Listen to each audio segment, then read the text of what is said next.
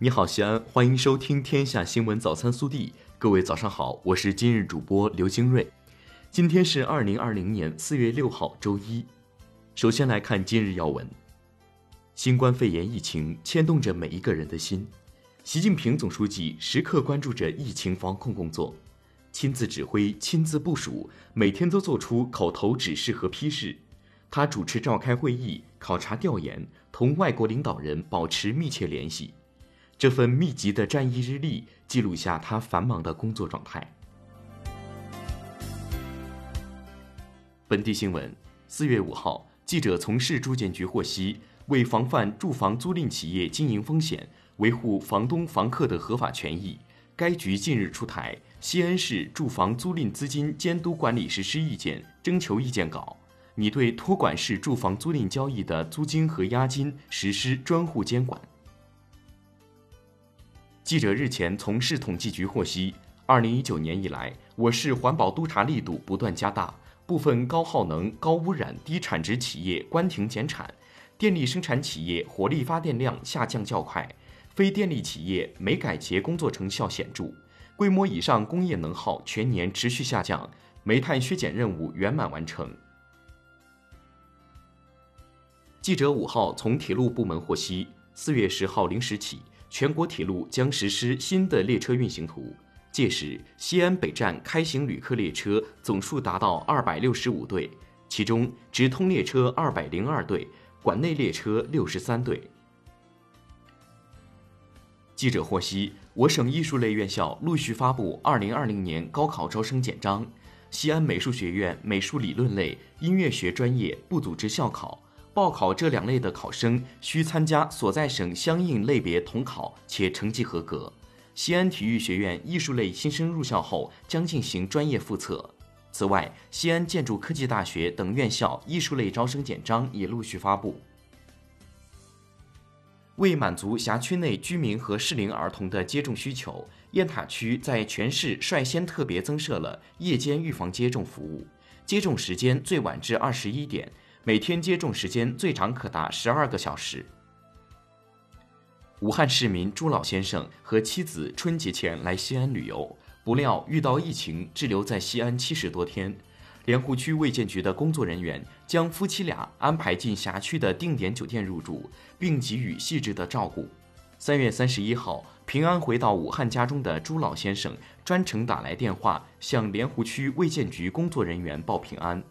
回到武汉的这两天，我总是忍不住给身边的朋友讲述西安带给我的感动，西安人民的深情厚谊，我们永远也忘不了。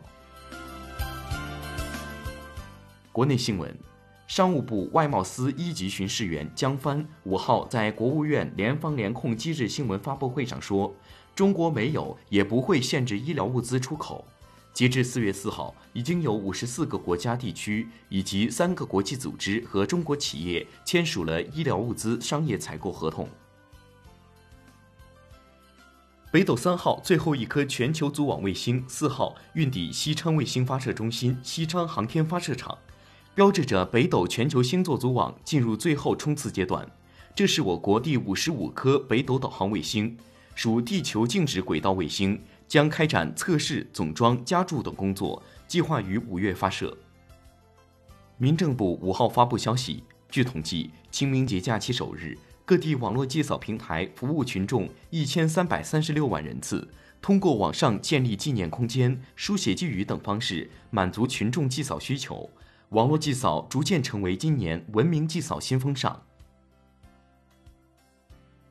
清明节假期第二天，中国公安部交管局五号发布消息称，从全国两百个卡口检测点位检测情况看，四月四号至五号总流量两百九十九点九六万辆次，环比前日减少百分之二十点三，与去年同期相比下降百分之十九点八，未接报一次死亡五人以上道路交通事故。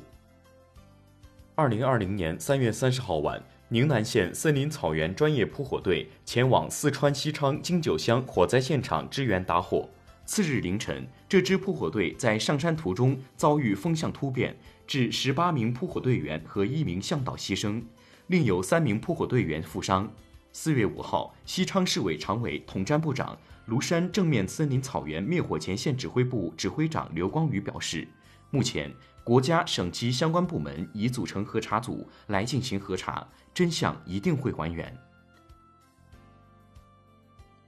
中国工程院院士钟南山五号通过世界卫生组织向社会提醒，新冠肺炎疫情在中国得到一定程度的控制，但低危险不等于没有危险，要特别注意境外输入病例进一步在中国产生更多感染的问题。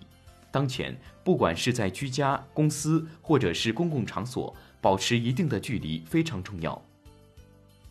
据山东大学齐鲁医院五号通报。山东省第一批援鄂医疗队员，山东大学齐鲁医院呼吸与危重症医学科主管护士张静静，于三月二十一号随山东第一批医疗队员离鄂返回济南，按规定集中隔离医学观察十四天，期间三次核酸检测均为阴性，于四月四号下午五点隔离期满，拟于五号上午返家休息，五号早上七点突发心脏骤停，目前医院正在全力组织抢救。